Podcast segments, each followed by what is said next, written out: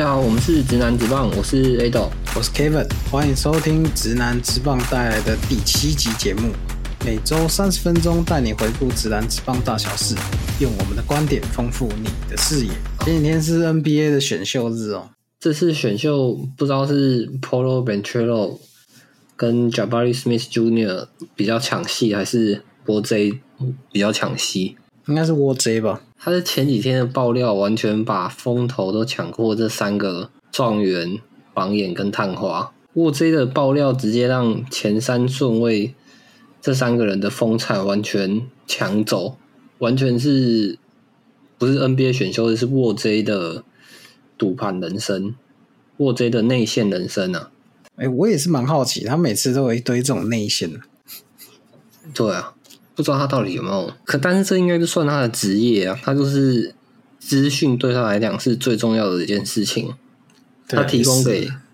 媒体、提供给三十队或者是说球员这种正确的，应该说不能说正确的资讯啊，就是可能一些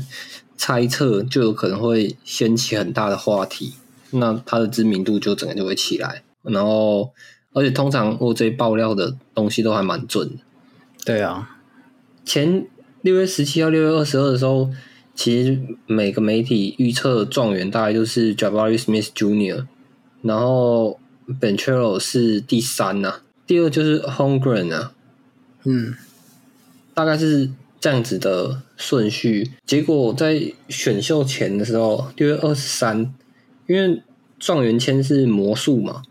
对，然后魔术总管对于状元选 Jabari Smith Jr. 是在记者在就是记者询问的时候，他是完全避开谈论这个东西。所以原本 Jabari Smith Jr. 他在选秀的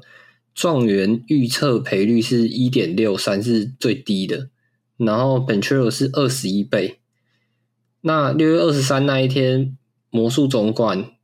就是避谈 Jabari Smith Jr. 之后，让本丘的赔率直接飙到一点四八，是最低。然后 Jabari Smith 变成二点五。然后六月二十三的时候，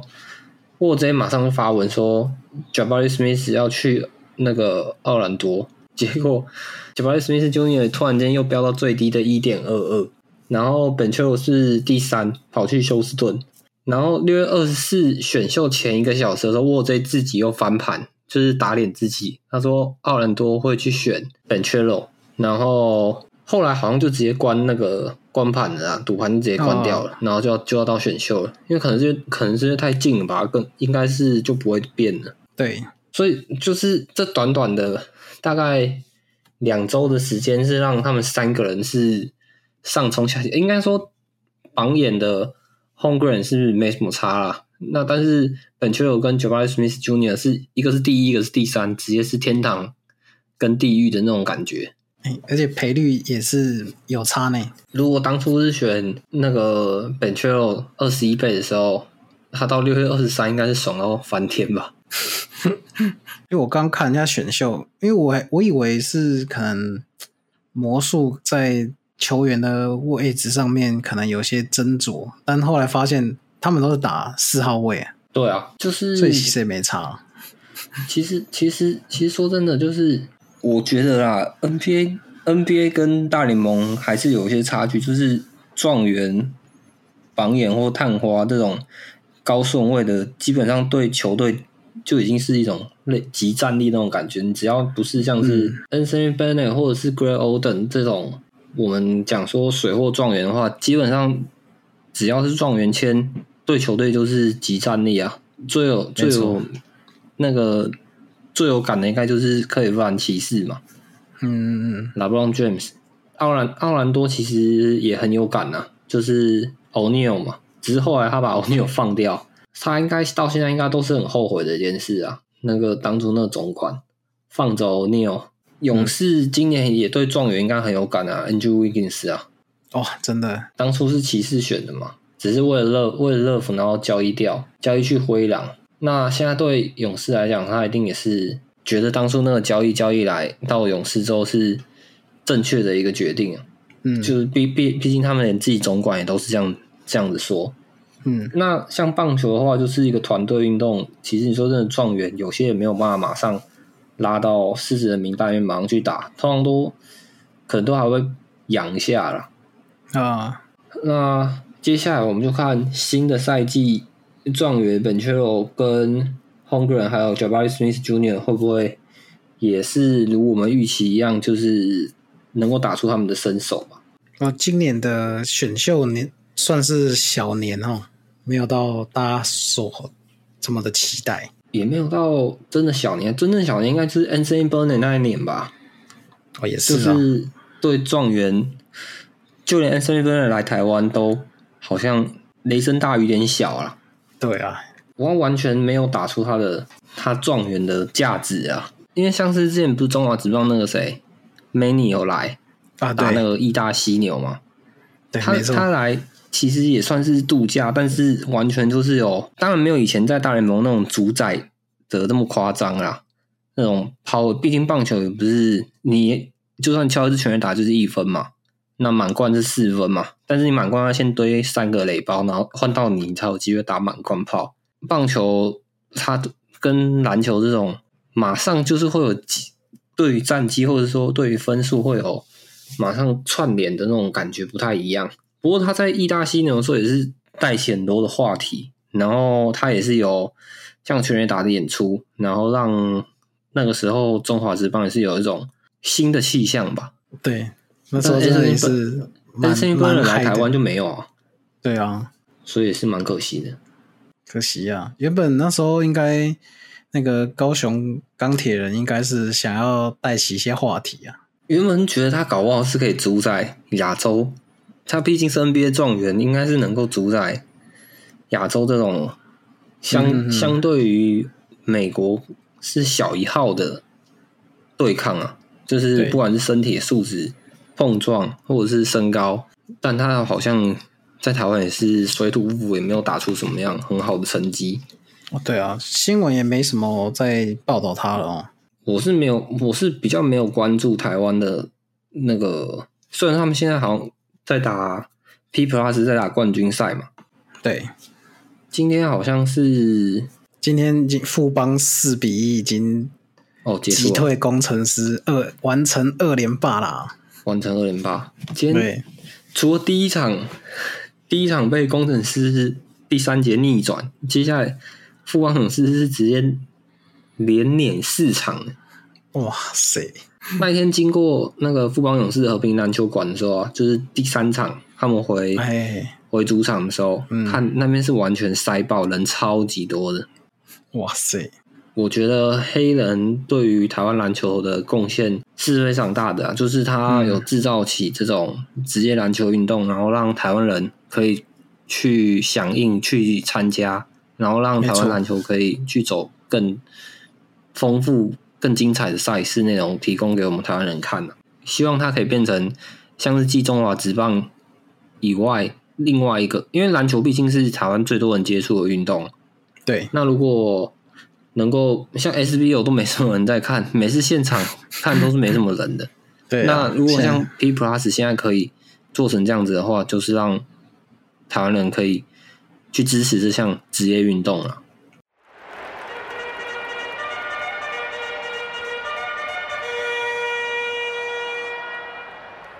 好，我们回到 NBA 的话题啊。那既然选秀结束了，那现在大家应该蛮期盼自由市场这个激烈的交易啊。那你对于接下来可能会有哪些球员会投入自由市场，会掀起一波另外的话题呢？这个时候绝对就是沃 J 讯息的资讯大爆量的时候 时候，这几这这一两个月就是他的时间了。只要他发一个讯息，大咖一定是大家都非常期待的。尤其是目前布鲁克林篮网的老板，就是我们亚裔的蔡崇信，他目前是全力支持篮网不给 Irving 顶薪续约了，所以现在看 Irving 跟 KD 的走向，应该会是这个这个暑假最大的一件消息，哦。因为现现在 KD 好像已经自己也有他当然没有，现在还没有很确切的说啦。不过因为 Irving 没有顶薪续约，KD 可能也会离队。现在其他二十九支球队都有可能是他潜在的下家。目前来看的话，KD 在下一下去加入下一个球队迈阿密热火是领跑的。那当然，其中之一也是有洛杉矶湖人啊。不过湖人也是要看他能不能摆脱掉西河这个这个状况吧。这个毕竟他占了沉重的龟壳，对啊，他占了湖人薪资三千万的空间，然后又没什么座位，要先看湖人老板有没有办法摆脱掉这个龟壳。今天还有一个很很大的一个新闻，就是你知道小李啊，po 那个拓荒者的小李，他 po 了一个照片，他跟 KD 的合成照。我是觉得，当然不是不可能啊，因为毕竟拓荒者之前也把那个谁 CJ 马克伦交易到鹈鹕嘛，对啊，就是代表拓荒者要重建，清一些空间哦。清一些空间出来。但是拓荒者 Damian l i n e r 加 KD 跟 Irving 加 KD，感觉上其实好像差不多。感觉小李跟 KD 应该也可以打出一些不一样的火花吧？但是篮网那时候要解决的是他们防守上的漏洞啊。那如果拓荒者一样嗯，没有办法解决像这样子的问题，到了季后赛一样是被打点了、我是觉得 KD 应该还是会想要加入一支是有办法冲击总冠军的球队啦。所以如果拓荒者没有办法创造出一个让 KD 觉得有机会夺冠的阵容，应该是很难。所以为什么迈阿密热火会是潜在的下家，就是因为他的目前阵容看起来是可以 马上冲击到。嗯，对，最有机会可以冲击到总冠军。那当然，像灰熊、老鹰、太阳这些都是接下来 KD 有可能会加入的球队之一啊。不过就看接下来篮网会去怎样做接下来的自由市场交易吧。目前看起来，篮网在这种 all in 的交易看起来都没有没有太好的收获啦。像上次他们付出了一堆首轮签，然后交易来 Paul Pierce，然后还有嘎内，是有冲击到季后赛啦。但是就就是那一两年，然后接下来篮网的未来就整个通通都交易掉了。嗯，那为了交易来 KD 跟 Irving，然后还有哈登聚集，他们也是付出了很多。然后结果哈登要打不打的，然后 Irving 又因为疫情，然后不打疫苗。一个要打不打的，一个不打针。对啊，然后就接下来就是又交易来变成哈登跟西门交换嘛，然后西门又在那边继续上演他的西门人生，所以看起来布克林篮网在这种 all in 的交易都没有得到很很好的结果啦。那毕竟他是大城市的球队，就看他接下来会怎样将他的这手好牌，看可不可以交易回来更好的东西。目前现在有比较大的消息就是 Jamie Green 去拓荒者，然后 Danny Green 去灰熊，Kemba Walker 被交易到活塞，那活塞是预计要买断啊。Walker 是很想要加入到湖人，不知道为什么大家都对湖人很有兴趣，我搞不懂。想要搭上总冠军的这班列车吧？这个夺冠列车，说实在的，那你不如去加入到金州勇士，还比较有机会。到湖人那边，除了要看老布朗的脸色，然后你要看老板的内斗，然后教练可能又要当赛衣架或者是领、领绳的那个，只能说好险，二零年泡泡冠军是有拿下那个冠军啊，不然真的是可能会被缩嘴缩到不知道什么时候了。强哥也是预计要跟火箭买断，然后前几天看新闻也是说有可能会加入湖人。之前是在季中的时候，好像有消息是说火箭的强哥跟湖人的 Westbrook 互换。其实说真的，我觉得互换反正两边都是一个赌注啦。那强哥一样是那么高的薪资空占那么大的薪资空间，那他的引诱就是他的伤势嘛。那西河也是这样占很大的薪资空间，然后缺点就是很不稳定的进攻者，嗯，进攻节奏破坏者。所以两边互换，说真的，反正火箭也是差不多重建的一支球队。那希尔这边刷刷数据也很开心。那强哥跑去湖人试试看，能不能够摆脱他的伤痛，然后让他跟拉布朗或 Anthony Davis 能够打出不一样的火花。其实我说真的，我觉得是蛮有这个赌注是还不错啦。如果他们真的互换的话，可以试但目试看。前看起来是有点困难，因为火箭薪资空间吗？对薪资空间，John Wall 站在火箭的薪资空间太大了，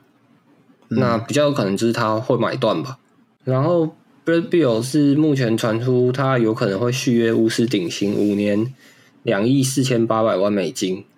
这这个合约是我觉得还蛮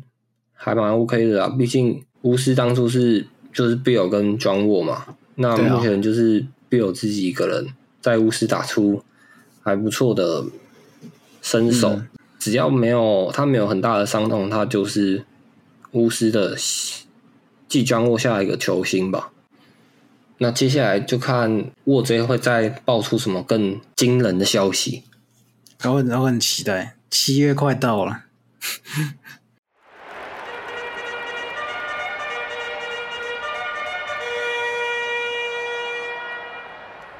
洋基上礼拜是全联盟第一支五十胜的球队，然后今天是五十三胜二十败。除了杨基之外，目前都还没有人五十胜啊，杨基今年这赛季状况真的不错，蛮有机会去挑战，再去挑战世界大赛的啦。如果他们可以继续保持下去的话，百胜应该蛮有机会，因为现在已经五十三了嘛，现在已经打七十三场比赛，还没到一半，他已经拿了五十三胜了。那所以接下来的比赛，我觉得除了挑战百胜以外，他们更重要是要维持球队的健康啊。他们嗯从之前一直都没有办法好好打季后赛，就是伤病会困扰他们。像有一年是 Louis Severino 嘛，上半年跟赛扬一样，然后下半年之后变成凡人，然后后来就受伤，然后还有 Aaron Hicks 签大约之后就一直受伤健康真的是蛮重要的。如果要打这么 Judge 跟久的比赛 Stanton 也是一直轮流进伤兵名单，所以对啊，其实杨基只要能够保持健康，他们的阵容是非常的完整的啦。六月二十五号，Aaron Judge 已经跟杨基完成一千九百万美金的薪资，避免薪资仲裁，然后还有附带美联 MVP 跟世界大赛 MVP 各二十五万美金的激励奖金。哇塞，他目前的这个表现，如果杨基还不留的话，真的是完全说不过去，因为他目前是全联盟全垒打的排行榜第一名，他现在是二十八支嘛，然后下一个好像是 Peter Alonso 二十二支，然后还有太空人的 Jordan Averill 是二十二支，还有 Mike Trout 也是二十二支，所以他已经领先了六六领先二三四名，这个强打六支全垒打。所以他目前的状况其实是非常好的，尤其是他在这四天对太空人的比赛，今天是交出再见三分炮，然后他跟太空人的四连战第一场也是打出一支再见安打，目前的进攻指数一点零一三是联盟第四，仅次于 Mytron 有点 Avril 跟 Gushman。然后洋基目前是全联盟最会轰全垒打的，目前是一百二十一支全垒打，第二名是亚特兰大勇士一百一十支，然后得分也是全联盟第一，三百六十七分，打点三百四十七分是仅次于纽约大都会的三百四十九，但是他的安打却只有在全排在全联盟第十九，五百八十支，第一的是波士顿红袜六百五十九支，这样代表说他们都是靠全垒打在得分的。对他们都靠全垒打在得分，因为全垒打是算一支安打嘛，对，但是你打一支安打，你不一定会得分，你有可能三支都是一垒安打，那你就也只是满垒而已。但是一支全垒打就是直接得一分，然后像今天他们今天再见全垒打就直接灌三分了。嗯，那杨基除了目前进攻火力很强以外，他们的他们投手防御率也是目前全联盟最低的。他们目前投手防御率只有仅次于洛杉矶道奇的二点九一，是排在第二。但是他们每局被上垒率一点零七是全联盟最低，投手的被打局是零点二一三，也是全联盟最低。所以他们不止进攻强，他们的投手的阵容跟投手的防御率也都是全联盟顶尖的。因为杨基原本的守护神就是 Angel Angel Chapman，他因为阿基里事件受伤嘛，所以杨基把那个 Clay Holmes 拉上当他们新的守护神，然后结果他追平里维拉的连续二十八场无失分记录，然后还打破。Clay Holmes 是已经连续二十九场无失分，然后他是直到六月二十号对光芒才失一分，他目前出场。三十三场初赛三十四点二局，十二次救援只有掉两分而已，他的防御是零点五二，所以几乎是他只要在最后九局上上来的时候，几乎是完全不会让对手得分，就是要关门结束了啦。嗯嗯嗯，他绝对是杨基目前就是新的守护神最大的一个惊喜。讲到惊喜的话，精英队的 Austin Hayes 这个月完成了第三次的完全打击，这也是蛮惊奇的一件事，超惊奇的，他竟然可以。完成，呃，应该是说，目前赛季已经过了快一半，完全打击之后出现过四次，但是其中三次都是在六月发生的。最后，呃，最近一次就是六月二十三，精英的 Austin Hayes 嘛，而且他的完全打击是非常有效率，四打数就完成。然后他是精英队史第十一次完成，上次是二零一九年八月了。我觉得完全打击最难的就是三垒安打，就是一垒安打就是你打出去球落地跑上垒，那二垒安打就是远一点就可以跑跑上二垒，全垒打不用讲了，就是直接轰出墙外就直接慢慢走回来。我觉得最难就是三垒安打，就是有一种要结合天时地利人和，因为你不只是要球打得远，你还要就是野手在处理球的时间要够长，他才有办法跑上三垒，因为毕竟都已经到。大联盟这种层级，其实外野手他们的背力都是还蛮强的。你要从右外野左左外野传回三垒不用讲嘛，那你如果是要从右外野传到三垒，才是比较有难度的。那只要你有一定的时间去处理球，基本上都是可以让跑者直接停留在二垒啊，不会直接到那个得分大门前。嗯嗯，所以三垒安打绝对是最难的一件事情。嗯，这也是完全打击最难的一个地方啊！第一次是六月七号大都会的 Escobar，然后第二次是六月十二的天使 John Wash。其实，在六月十二那一天，天使的大鼓也是差一支三垒安打就完成完全打击了。对啊，但是那个时候对手对大鼓的时候是投的比较散一点呢，所以没有让他机会有挑战。那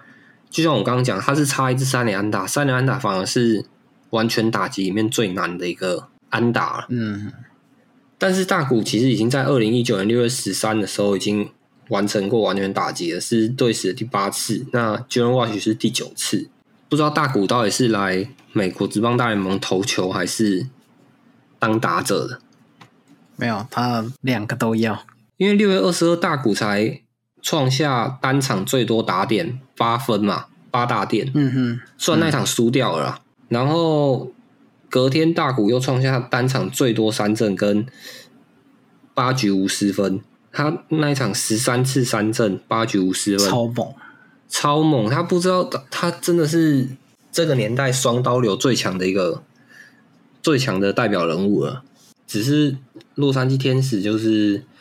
开局还蛮开局还蛮顺的，但是现在又有点打回原形的感觉啊，又还是让休斯顿太空人是领先美西啊。我讲到天使，今天今天天使跟水手也是有一波大乱斗，哎，你有看到这个吗？有，他们第一局好像是先天使的有投接近头部的触身，哎，没有没有触接近头部的。危险的近身球，嗯嗯，没有触身吧？没有，就近身而已，非常近身，超近。然后接下来是换麦创被投，一样是头部的近身球。然后接下来是就直接真的打到人的啦，然后就冲突，直接 K 下去，冲突就直接打起来，连教练都加入战局，那边互喷呢。我只能说，大联盟这种就是发生冲突的时候，你一定都一定要冲出来的啊。嗯，这是一种气势，你不能输啊。没错，不管今天不管今天是对或不对，你一定都要为你的队友站出来。高中生都跑出来站站先了，因为棒球就是很讲究一个气势的一种东西。当气势都倒向你这边的时候，棒球之神绝对会眷顾你。我觉得这这这种东西印象最深刻的就是二零一九年的国民啊，国民真的太惊奇了那一年，在国联分区赛对上。洛杉矶道奇第五场比赛的时候，原本是三比一，洛杉矶道奇领先，然后感觉好像道奇就是要晋级了。然后中间克雷登科肖那时候就中要中继上来嘛，科肖中继上来之后，忍动先打了一颗完全我觉得完全没失头的滑球，然后追一分，然后接下来下一个打击换强打少年荒收头。但那一球是科肖失头了，然后被荒收头掌握到，然后马上再一棒送出去，直接追平，所以那个气势就直接逆转到华盛顿国民这边来。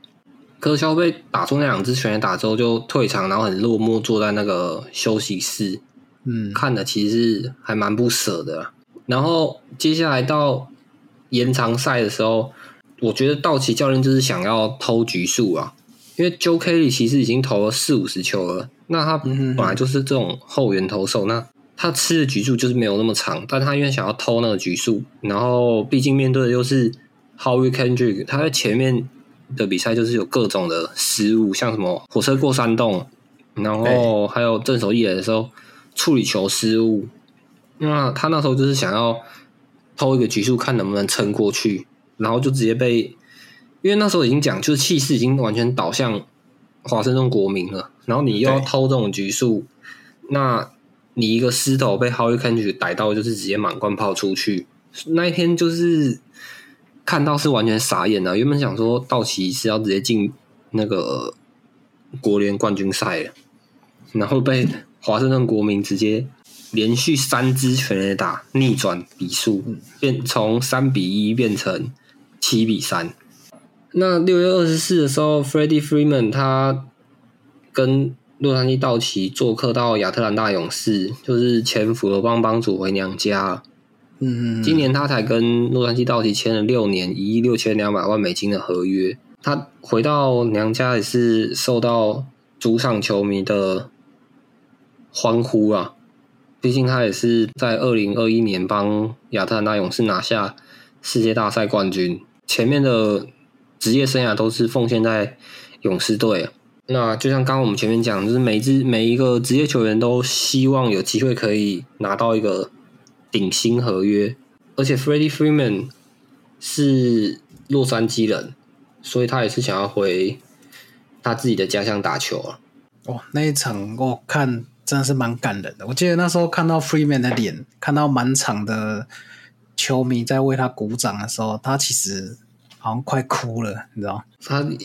职业生涯都在这边呢，就是很多回忆都涌上心头吧。真的，真的，那个那个心情一定是非常的复杂。之前就很常看他在勇士队的时候，跟他的小孩会在家里面拍一些小短片啊，像是什么他给他儿子打那个球，然后他儿子把球挥把那个球挥出去，然后很兴奋。他们两个就在那边跑来跑去，所以在主场这边绝对是他有非常多回忆的一个地方啦。只是 Freeman 回回家打球是前两场没有很好的